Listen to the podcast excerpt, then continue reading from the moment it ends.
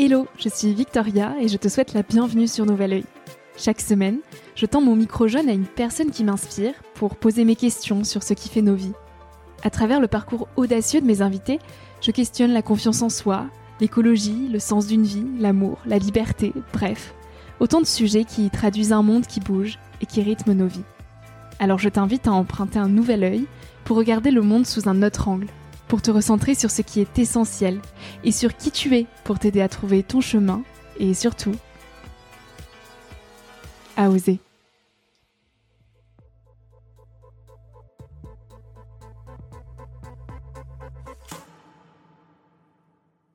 Un moment très marquant de ma vie parce que j'attendais depuis ces, deux semaines de départ où on a enchaîné les trains, où on a eu beaucoup de pollution dans le nez. J'attendais en fait vraiment ce bain de nature. Et là, tout était décuplé quoi, avec le coucher du soleil, avec euh, ce panorama qui s'offrait en face de nous et l'eau qui était divinement chaude.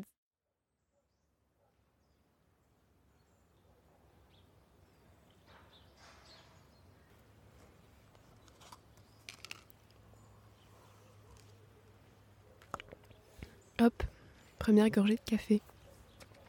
Et autre plaisir minuscule. Salut, j'espère que tu vas bien.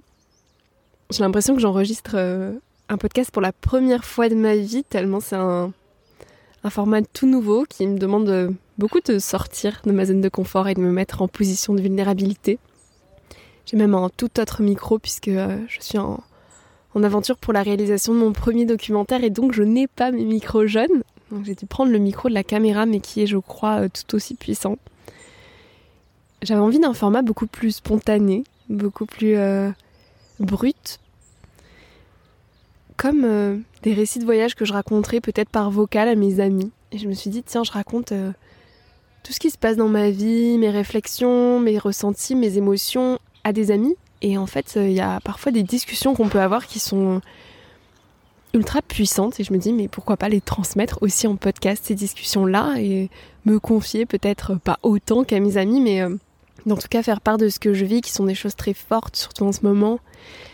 Et euh, je pense que c'est aussi une manière pour moi de déposer des mots de garder une trace orale moi qui aime tant écrire de pouvoir vraiment euh, par l'audio essayer de de figer ce que je vis ce qui se passe dans nos vies dans ma tête dans dans nos quotidiens. Donc c'est la première fois que je m'enregistre comme ça, euh, comme j'enverrai un vocal à une amie finalement sur mes réflexions. Euh, c'est brut, c'est pas écrit à l'avance, mais, euh, mais au moins ça sera authentique et sincère. J'ai quand même envie de structurer un minimum cet épisode pour savoir où tu vas. et que tu ne te dises pas là j'ai 20 minutes ou 30 devant moi, je ne sais pas ce qui va se passer, qu'est-ce qu'elle va raconter. C'est possible qu'il y ait un petit peu de bruit autour de moi parce que je, me suis mise en pleine nature, là je me suis reculée du bruit du monde, mais il y a quand même encore quelques passages, peut-être des chiens qui vont envoyer, il y a beaucoup de chiens ici. Et puis juste simplement la vie qui est, qui est tout autour de moi. Donc j'aimerais te parler déjà euh, dans un premier temps du projet que je réalise euh, aujourd'hui même et pour les six prochains mois, euh, du trajet qui présente ce projet, de comment je me sens aujourd'hui, en quatrième point, j'aimerais te parler de mes routines, mes petites routines que je mets au quotidien en place, euh, même dans le mouvement. Donc c'est difficile là de, de t'expliquer ce fameux mouvement en tant que je ne t'ai pas présenté le projet, quoique si tu suis de près mes aventures, tu dois savoir de quoi je te parle. Donc ce fameux gros projet, c'est euh, celui de la réalisation d'un documentaire qui va s'appeler Shimla. Et ça fait plus de trois ans que je pense à ce, à ce projet, que je le fais euh, grandir dans ma tête, il a beaucoup évolué. J'ai beaucoup douté, j'ai souvent hésité à, finalement me jeter dans le vide parce que c'est vertigineux de se lancer dans la réalisation d'un film alors même que je n'ai aucune compétence, quelques-unes maintenant depuis que je me forme et que, que je travaille sur le projet, mais je suis vraiment partie de rien. Je viens pas d'une école d'audiovisuel, euh, j'ai pas de contact particulier dans ce milieu-là. Et euh, j'ai simplement cette envie de réaliser un documentaire, de réaliser mon premier film. Je crois que j'ai vraiment ça en moi depuis, euh, depuis toute petite finalement cette envie de reporter les choses, euh, une forme de journalisme hein, quelque part. Et ça fait toujours un peu peur de se lancer dans un projet pour lequel on n'a pas de compétences, pour lequel on n'a pas d'étiquette, on n'a pas de diplôme. Et euh, bah, ça vaut finalement pour tout projet dans une vie, que ce soit le, livre que j'ai écrit, ce podcast que j'ai lancé sans savoir même mener une interview. Mais bon, nous parlons aujourd'hui du film. je vais pas commencer les digressions parce que sinon ça peut être très long et, ça, ça va être peut-être tout l'enjeu avec ce nouveau format de récit de voyage, d'arriver à vraiment suivre une ligne directrice et à ne pas m'éparpiller dans mille sujets. Parce que d'un fil, je peux tirer beaucoup de pelotes. Donc je vais tenter de me concentrer sur cet unique projet qui est celui de la réalisation de mon premier film, Shimla, avec Johan Reboul, euh, qui a la page Le Jeune Engagé sur Instagram si tu ne le connais pas. La constitution de ce binôme est une aventure dans l'aventure Shimla, puisque je ne connaissais pas Johan avant de lui proposer de, vivre ça avec moi. J'avais l'intuition que ça devait se faire avec lui, je l'explique pas. c'est le principe même d'une intuition, je c'est pas rationnel. Et je devais l'interviewer, je devais le rencontrer pour l'interviewer sur le podcast, mais on ne s'était encore jamais rencontré. Et je crois que ça devait être deux ou trois semaines avant l'enregistrement du podcast. Je lui ai envoyé un message et je lui ai présenté le projet qui, initialement, quand je lui ai présenté, ne ressemblait pas à ce qui, ce qui va être aujourd'hui. Et je lui ai dit, bah, est-ce que tu as envie de partir avec moi? Et ben, il m'a dit oui. il m'a dit oui, comment on se demanderait en mariage Voilà, il m'a dit oui, euh, il faut juste qu'on trouve une date de départ. Je me suis dit, bon, bah, si c'est juste, juste ça, on devrait pouvoir s'arranger. Et, et, un an s'est écoulé, finalement, entre le moment où je lui ai proposé et le moment où on est parti. Parce que Johan a dû terminer ses études, et puis il y a eu euh, tout un travail de fond qu'on ne voit pas forcément, qui a nécessité beaucoup de temps, beaucoup d'endurance, donc euh, celui de la constitution d'un budget, de recherche de sponsors, de financement. Il y a eu l'écriture du film, d'avoir une ligne directrice de qu'est-ce qu'on veut raconter, où est-ce qu'on veut aller, comment on filme, donc acheter du matériel, commencer à le prendre en main. Donc ça a été un, gros sujet aussi.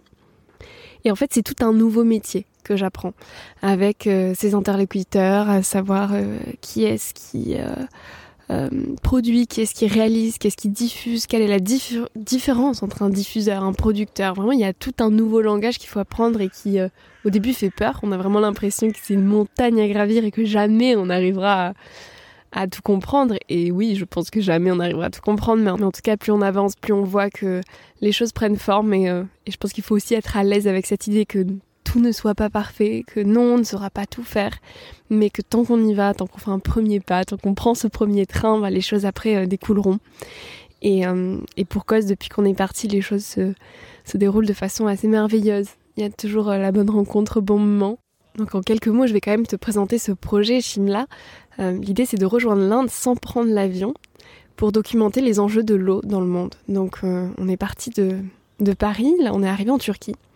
Les prochaines étapes, c'est de passer par l'Égypte. Ensuite, on passera par euh, l'Arabie Saoudite, Oman. De Oman, on fera du bateau stop pour euh, traverser la mer d'Arabie et on rejoindra l'Inde pour y rester deux mois.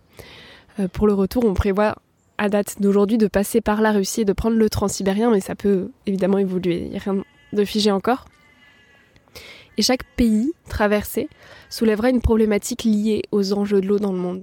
Donc dans chaque pays, on rejoint des projets locaux qu'on a identifiés en amont et qu'on identifie aussi sur place. Donc il y a une part de rencontre qui est planifiée et une part de rencontre qui est due au hasard et, à la vie. On a la chance d'avoir euh, de beaux partenaires qui nous soutiennent. On est soutenu notamment par l'UNESCO et on a été sélectionné en tant que UNESCO Green Citizens avec Yohan, ce qui nous permet en fait de rejoindre différents projets en lien avec l'environnement partout dans le monde. Donc euh, ça nous permet d'avoir des, points de contact déjà de personnes qui nous attendent euh, aux quatre coins du monde. Et c'est assez fabuleux de voir aussi cette euh, waouh ces oiseaux. De voir cette émulsion de personnes qui s'engagent, de jeunes et de projets qui naissent et qui fleurissent. Parce qu'au-delà d'établir un constat qui évidemment est assez dramatique et urgent vis-à-vis -vis de l'eau et des enjeux de l'eau dans le monde, de l'avenir de l'eau, il y a des solutions. Et on, a vraiment à cœur avec Johan de montrer ces solutions dans le documentaire, donc on va à la recherche de ces solutions. Voilà en quelques mots pour l'idée de Shimla. Jusqu'à aujourd'hui, on, a traversé euh, bah, une bonne partie de la Turquie. On est parti euh, là où j'enregistre ce podcast. Nous sommes le 14 octobre. Oh, ils piaillent les oiseaux. Ça fait deux semaines qu'on est parti, jour pour jour. Et on a traversé toute l'Europe. Donc on est parti de Paris. On a traversé l'Allemagne pour arriver en Hongrie. C'est pas possible. On est resté une nuit en Hongrie à Budapest. C'était pas prévu, on devait de suite enchaîner un autre train de nuit. Mais il y a eu du retard, donc on n'a pas pu avoir notre correspondance. Donc on est resté une nuit à Budapest. Ensuite, le lendemain, on a repris un train direction la Roumanie. Et puis depuis la Roumanie, on a pris un dernier train qui nous a fait traverser euh, la Bulgarie pour arriver jusqu'en Turquie. Donc au final, on est parti le, vendredi 29 septembre pour arriver le mardi 2 octobre au matin euh, en Turquie. Euh, et, là, ça fait plus de 10 jours qu'on est en Turquie, qui est un pays absolument fabuleux. On a visité des grandes villes. C'était très inconfortable pour moi parce que j'ai pour habitude d'avoir un passage journalier quotidien en, nature. Et là, quand on arrivé à Istanbul, ça a été un, choc. J'avoue que je ne m'étais pas du tout préparée à ce que cette ville soit si gigantesque. Elle s'étale sur plus de 50 km. Et euh, quand on est arrivé, on était quand même euh, très fatigué du voyage avec Johan. On a enchaîné les trains fouchettes. Et puis les, kilomètres, c'est vrai qu'on se rend pas forcément compte, mais quand on est assis dans un train, on se dit voilà, c'est des kilomètres qu'on traverse, mais si, en fait, ces kilomètres, ils ont un réel impact sur notre corps et, sur bah, physiquement comment on se sent. C'était beau de voir défiler tous ces paysages, de voir euh, la nature changer, de voir le décor, les odeurs évoluer au fil euh, des kilomètres, mais inévitablement ça nous a impacté physiquement.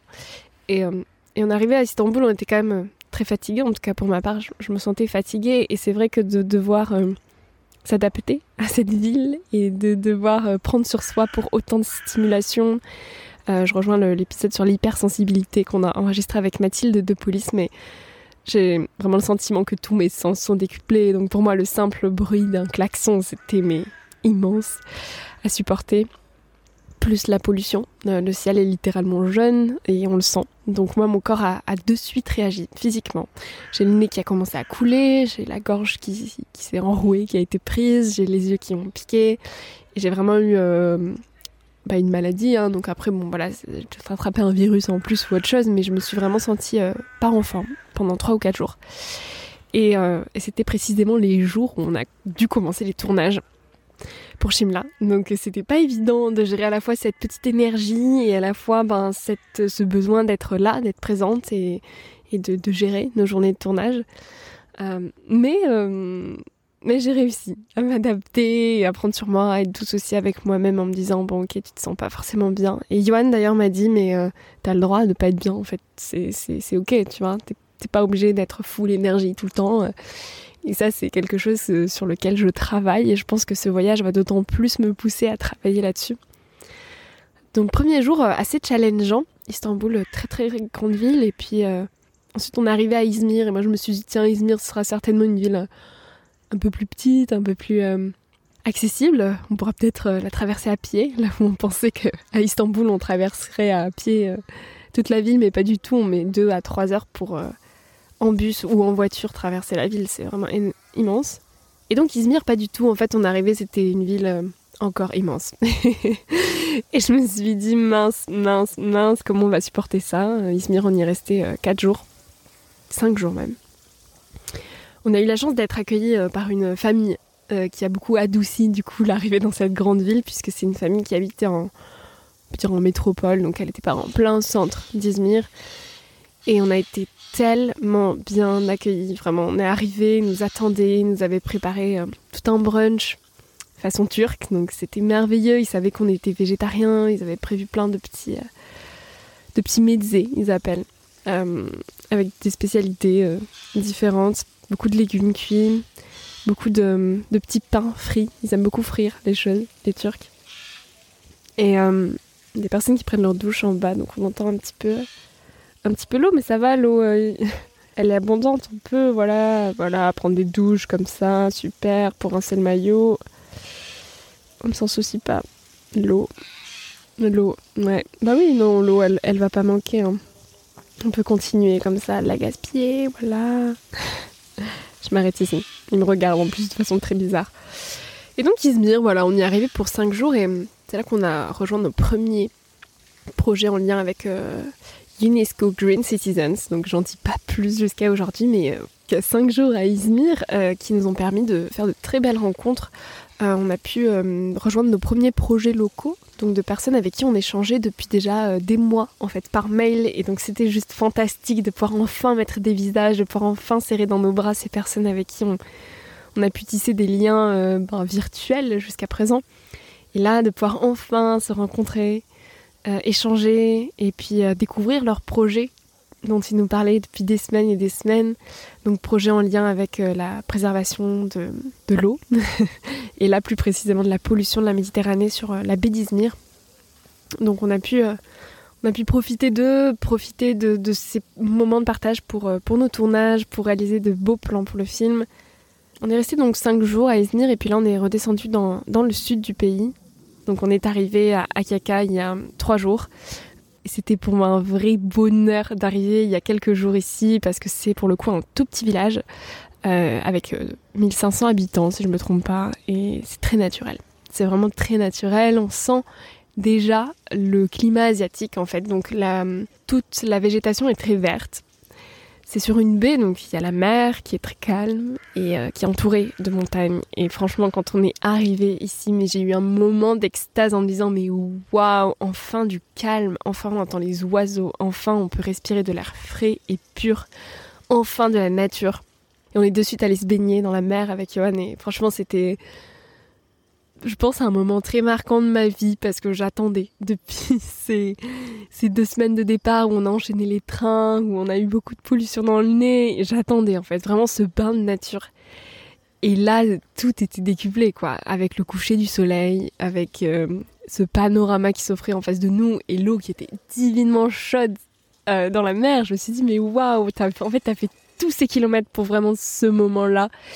Et euh, c'était trop beau, c'était vraiment magnifique comme moment vouloir traverser la Méditerranée pour rejoindre l'Égypte, ça va être un petit peu plus aventureux parce que là, pour le coup, il n'y a pas de compagnie officielle. Donc on va arriver sur le port et on va faire euh, ce qu'on appelle du bateau stop. Donc euh, voilà, on va aller voir les pêcheurs, on va aller voir les bateaux cargo, on va aller voir tout ce qu'on peut, présenter notre projet, dire ben on a envie d'embarquer avec vous, nous on veut rejoindre l'Égypte. Euh, et donc ça c'est quand même un, un gros point d'interrogation qui est aussi à la fois stressant puisque ça nécessite de se confronter à l'inconnu et d'accepter qu'on a zéro contrôle sur ce qui va se passer. On sait que ça se fait, puisqu'il y en a qui l'ont fait. On a échangé avec euh, plusieurs voyageurs, on est dans des groupes de personnes qui font des aventures aux quatre coins du monde, et on sait que ça se fait. On sait que ça s'est fait. Mais depuis le Covid, c'est de plus en plus compliqué de trouver. Donc voilà, gros point d'interrogation sur euh. Hum, notre arrivée en Égypte. On sait qu'on va y arriver, on ne sait pas encore tout à fait comment ni quand. J'aimerais quand même te parler de mes ressentis personnels sur euh, toute cette aventure qui est quand même euh, assez déstabilisante parce qu'elle nécessite de m'éloigner de tout ce que je connais, à la fois de mes proches mais aussi de mes habitudes, de mes petits pourritis du matin, de mes parcours habituels pour la course à pied, de mes podcasts hein, toutes les semaines que j'ai l'habitude de sortir, de des visages familiers que j'ai l'habitude de croiser. Et en fait, c'est challengeant de se dire que hum, je ne sais pas dans quel lit je vais dormir dans trois jours. Et ça nécessite d'abandonner beaucoup de choses en fait, de s'abandonner à un tel inconnu. Ça nécessite vraiment de se dépouiller, je crois, de beaucoup de superflu et euh, d'autant plus du besoin de contrôle, chose que j'ai euh, à cœur de cultiver dans ma vie. J'aime beaucoup contrôler les choses, que tout soit planifié, que tout soit carré, que je sache précisément dans une semaine ce qui va se passer, alors même que je sais que c'est les choses qu'on n'anticipe pas qui sont les plus belles.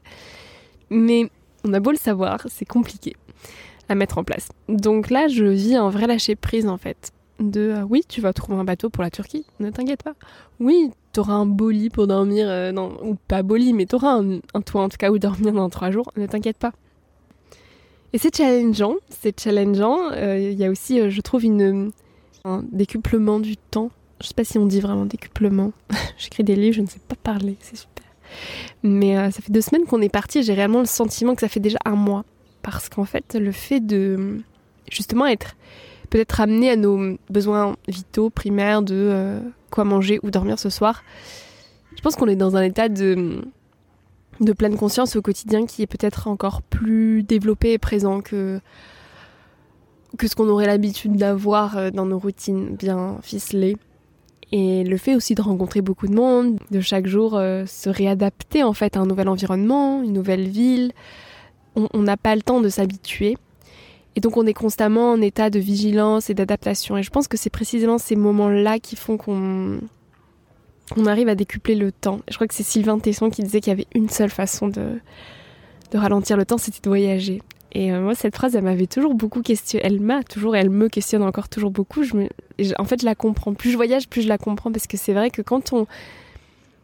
Quand tous nos sens doivent être en plein éveil pour euh, accueillir ce qui se passe et pour accueillir le renouveau, ben, on peut pas se conformer dans des choses que l'on connaît. Et euh, c'est inconfortable, mais à la fois, je trouve que ça rend chaque journée d'autant plus puissante et d'autant plus riche. Et à la fin d'une semaine, on a le sentiment d'être tellement rempli et on en oublie même le téléphone. J'ai vu l'autre jour sur mon, mon temps d'écran, il y avait écrit vous avez 10 euh, minutes 20% de votre temps d'écran. Et, et, oui, en fait, parce qu'on est tellement occupé à, à, être présent à ce qui nous entoure qu'on pense plus à son téléphone. Et aussi cette phrase que j'aime beaucoup qui est Do more things that makes you forget to check your phone. Donc en français, ça dit euh, Fais plus de choses qui te font oublier de regarder ton téléphone. Et euh, petite digression, mais qui en vaut la peine, c'est vrai que les fois où j'ai tendance à être beaucoup sur mon téléphone, c'est les fois où peut-être que j'ai moins de choses à vivre et où du coup je digère ce que j'ai vécu, mais où je suis dans cette forme d'introspection et où je doute un peu de moi-même, où je me dis oh mais c'est pas bien ce que je fais. Et, là j'ai tendance à passer plus de temps sur mon téléphone, alors que quand on est entouré de gens qu'on aime, qu'on fait des choses qu'on aime, bah, souvent on l'oublie. Voilà, petite digression terminée. Et en guise de conclusion, j'aimerais te partager quand même euh, quelques routines. Parce que euh, je crois que même si euh, les routines trop ficelées, qu'on répète tous les jours et qui rendent nos vies parfois monotones, ça, peut être ennuyant et ça peut empêcher la vie de fleurir, je crois qu'il y a quand même des petites actions au quotidien qui nous permettent d'être des phares dans l'existence. Et d'autant plus quand on voyage beaucoup et qu'on est amené à s'adapter perpétuellement. Moi, il y a vraiment des routines qui m'aident à rester ancrée, à ne pas m'oublier, alors même que chaque jour mon corps est poussé à, évoluer, à ne pas s'enraciner et, à devoir euh, tout simplement s'adapter en fait à différents lieux, différents univers, euh, différentes atmosphères, différentes rencontres, différentes énergies.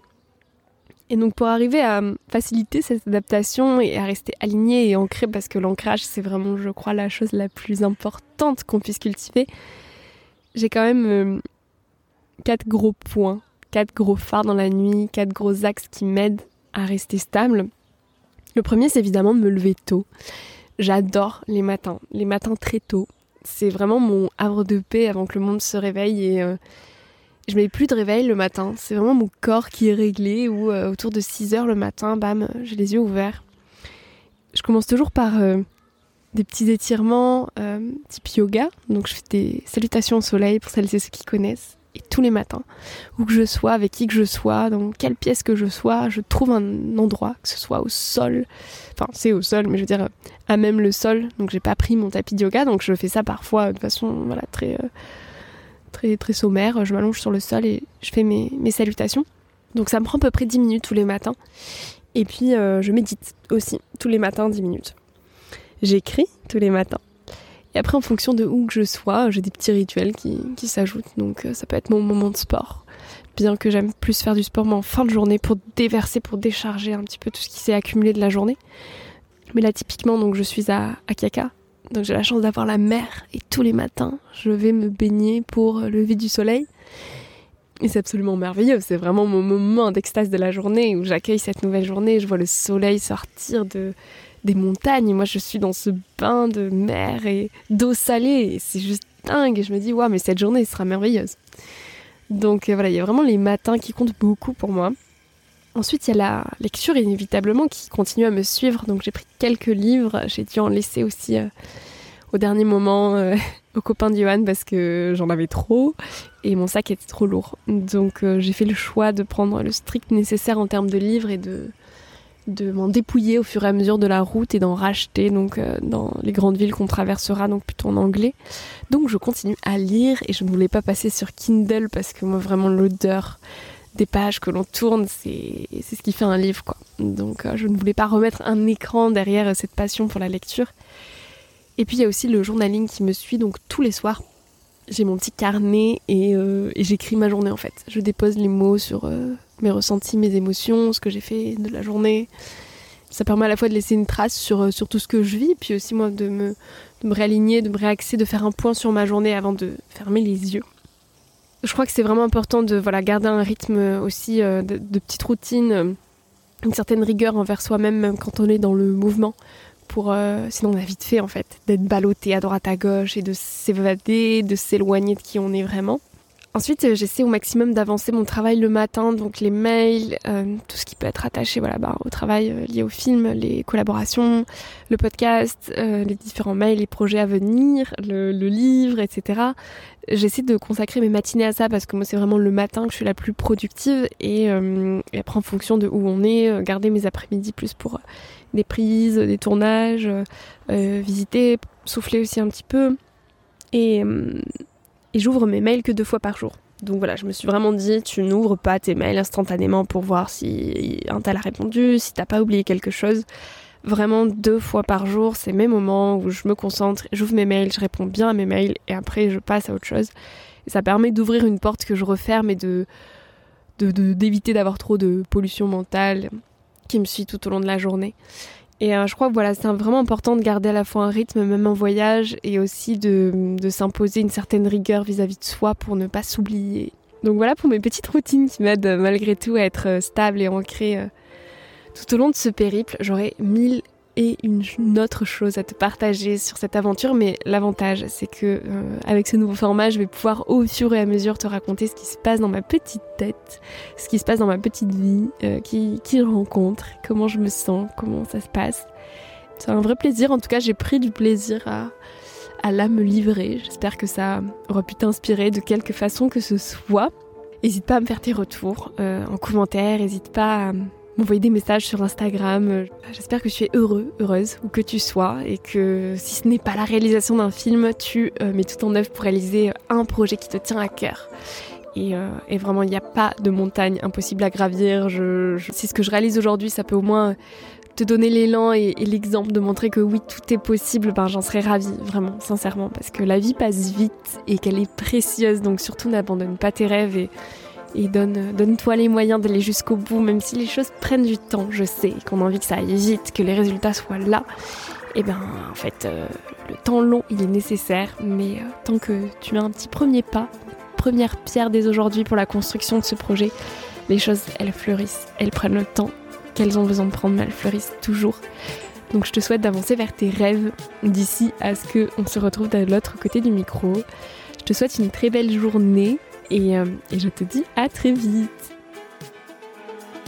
Merci d'avoir écouté l'épisode jusqu'ici. Si ce moment t'a plu, n'hésite pas à le partager, à laisser quelques étoiles sur iTunes et Spotify, ou à faire une story sur Instagram pour que je puisse te repartager. Tu peux aussi me suivre au quotidien et m'écrire sur la page Instagram Nouvel Oeil. Sur le site internet www.nouveloeil-podcast.com, tu pourras aussi t'abonner à ma newsletter. J'y partage des inspirations, des nouvelles, des astuces et des petites choses qui font notre quotidien. En attendant le prochain épisode, je te souhaite de savourer la vie comme il se doit et surtout de faire des choses folles.